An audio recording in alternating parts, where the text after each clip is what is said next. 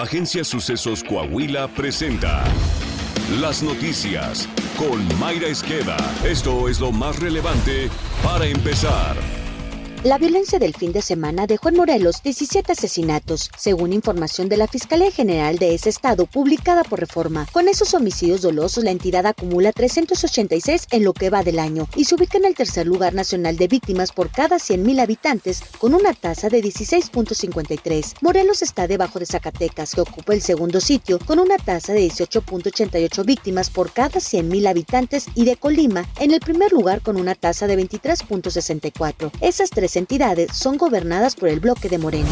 Con una votación de nueve votos contra dos, el Pleno de la Suprema Corte de Justicia de la Nación invalidó el decreto de reformas a las leyes generales de comunicación social y de responsabilidades administrativas que integran la primera parte del llamado Plan B de la reforma electoral. Los ministros del máximo tribunal consideraron que se violaron el procedimiento legislativo y la discusión democrática al momento de aprobar con premura las iniciativas de ambas leyes. Las ministras Yasmín Esquivel Moza y Loreto Ortiz, ambas propuestas para el cargo por el presidente López Obrador, identificadas por su afinidad con Morena fueron las únicas que votaron en contra del proyecto elaborado por el ministro Alberto Pérez Dayán. Incluso el expresidente del Poder Judicial Arturo Saldívar, quien en repetidas ocasiones ha aprobado proyectos de la 4T, votó en contra de la primera fase del Plan B electoral. Consejeros electorales, exconsejeros, académicos y líderes de partidos celebraron la invalidez de la primera parte del Plan B electoral y prevén que ese mismo escenario se repita con el resto de la reforma. El expresidente del INE, Lorenzo Córdoba, aseguró que la votación de los ministros anticipa el destino de la segunda parte del Plan B, la cual contiene las reformas que impactan la estructura y funcionamiento del instituto.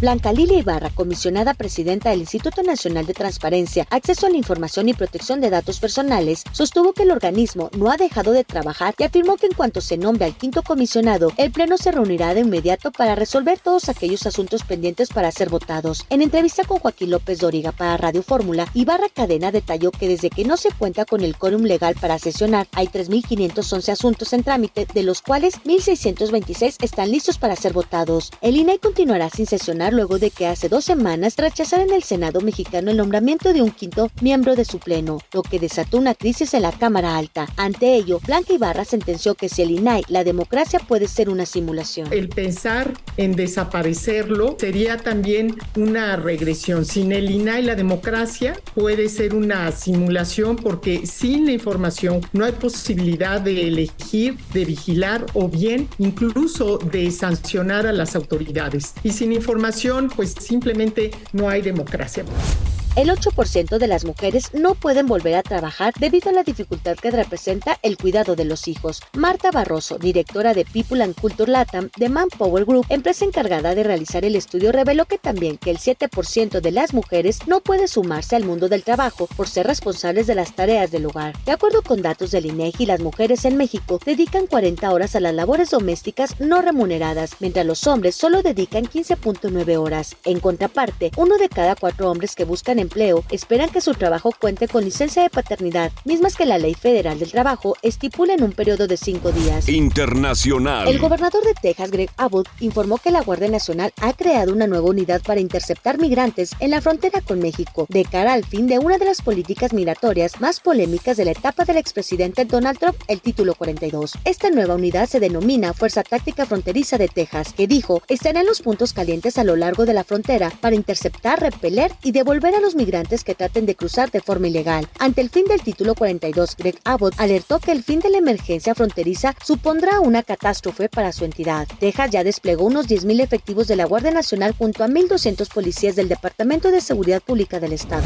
Política. Durante su gira por Acuña y Jiménez, el candidato a gobernador de la Alianza Ciudadana por la Seguridad, Manolo Jiménez Salinas, resaltó que de la mano de las mujeres trabajará en la implementación de programas y políticas públicas para su empoderamiento y desarrollo igualitario, acompañado por el líder estatal de la CTM en Coahuila, Tereso Medina, un encuentro con miles de mujeres trabajadoras afiliadas. Jiménez Salinas destacó que abanderará sus causas y gestionará por una mejora en sus condiciones laborales. Coahuila. El gobernador Miguel Ángel Riquelme Solís supervisó el funcionamiento del pozo de agua a la hacienda en Torreón. Riquelme Solís señaló que la laguna de Coahuila y Durango debe mantenerse unida y en este caso el supervisar el funcionamiento de este pozo no denota otra cosa que el compromiso de las autoridades con la población. Saltillo. El Cabildo de Saltillo realizó en el ejido San Juan de la Vaquería la segunda sesión ordinaria de mayo, donde acordaron dedicar un mes a jornadas de prevención, promoción y atención a la salud de la infancia para apoyar su pleno desarrollo. El alcalde José María Frastro Siller encabezó la sesión donde el Cabildo itinerante ratificó la iniciativa de la Comisión de Salud Pública que abarcará las distintas zonas de la ciudad en fechas próximas y con prioridad en sectores de mayor vulnerabilidad. A través de este mecanismo se ofrecerán servicios de salud como consultas de pediatría, oftalmología, psicología infantil, cortes de cabello,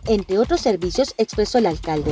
Deportes. La nota deportiva con Alondra Pérez. La Liga MX dio a conocer las fechas y horarios de los partidos de ida y vuelta de los cuartos de final. El miércoles, Monterrey visitará al Santos a las 19 horas, mientras que Atlético de San Luis recibirá al América a las 21 con 10. El jueves, el clásico tapatío vivirá su primera batalla cuando Atlas reciba a las 19 horas a las Chivas, mientras que Tigres hará lo propio al Toluca a las 21 con 10. Los encuentros de vuelta se realizarán a partir del sábado 13, cuando Monterrey reciba al Santos a las 19 con 6 horas y el América a las 21 con 16 a los potosinos en el Azteca. El domingo 14 los Tigres se meterán al Nemesio 10 a las 12 horas, mientras que el estadio de Chivas albergará el duelo de vuelta entre Guadalajara y Rojinegros a las 19 con 5 horas. Está usted bien informado. Sucesos Coahuila. Síguenos en Spotify, Amazon Music, Apple Podcast, Google Podcast, YouTube, Facebook, Twitter e Instagram.